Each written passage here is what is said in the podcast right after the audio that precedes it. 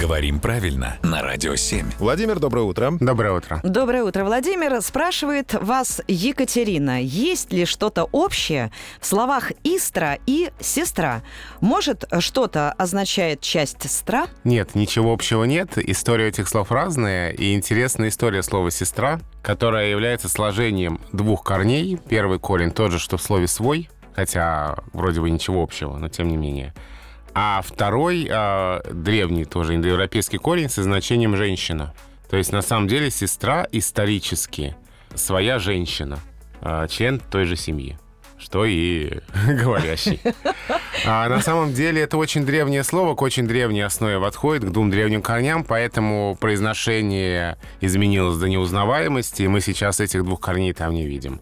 У слова «истер» совершенно другое происхождение, к сестре отношения не имеет. А к чему оно имеет? Ну, там тоже древний корень, который имеет а, соответствие в других индоевропейских языках. Вот, например, а, связывают слово «истра» а, с древним названием города Инстербург, ныне Черняховской Ленинградской области, который тоже находится на реке, который исторически восходит к тому же корню. Древний корень со значением «свежий», «быстрый». Вот, Я вот знаю, что объяснение. есть такая река, по-моему, Сестра. Есть, есть. река Сестра. Вот, вот мы нашли, что объединяет. Круг замкнулся. Реки, река Истра и река Сестра. Володя, спасибо. Смотри-ка, как от русского языка мы перешли в область географии. Кстати, свои вопросы Владимиру можно задать с помощью нашего сайта radio7.ru.